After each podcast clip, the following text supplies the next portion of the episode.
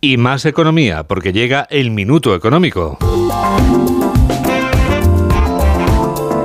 Hoy Ignacio Rodríguez Burgos nos explica en un minuto qué tiene que ver una vía de agua con el Consejo de Ministros.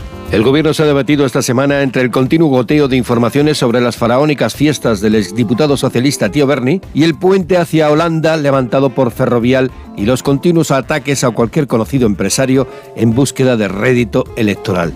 Estas cuestiones levantan un muro de desconfianza que desestabiliza al Ejecutivo que a la vez intenta encapsular la tensión interna del gabinete, sus enfrentamientos a costa de los negativos efectos de la ley CSI, la vía de agua penal más grande de la reciente historia española. El PSOE busca urgentemente un acuerdo que evite llegar al 8M en régimen de colisión con sus socios morados. Sánchez aprovecha el Consejo de Ministros para allanar el camino. Anuncia que pasado mañana se aprobará una ley que obligará a que haya al menos un 40% de mujeres en los consejos de administración de grandes empresas. Apuntar que esta norma se encuadra en una directiva europea que obliga a ello antes de 2026. Todo esto cuando el paro sigue golpeando porcentualmente mucho más a las mujeres que a los hombres, al igual que la precariedad laboral, como hemos visto en los últimos datos de empleo, aunque es entre los jóvenes, entre los que buscan su primer trabajo, donde las cifras muestran una peor evolución. Esto en un mes donde el gobierno sacaba pecho porque se habían creado casi 90.000 empleos. La tasa de paro de los jóvenes menores de 25 años en España roza de nuevo el 30%, más del doble que la media de la Unión Europea.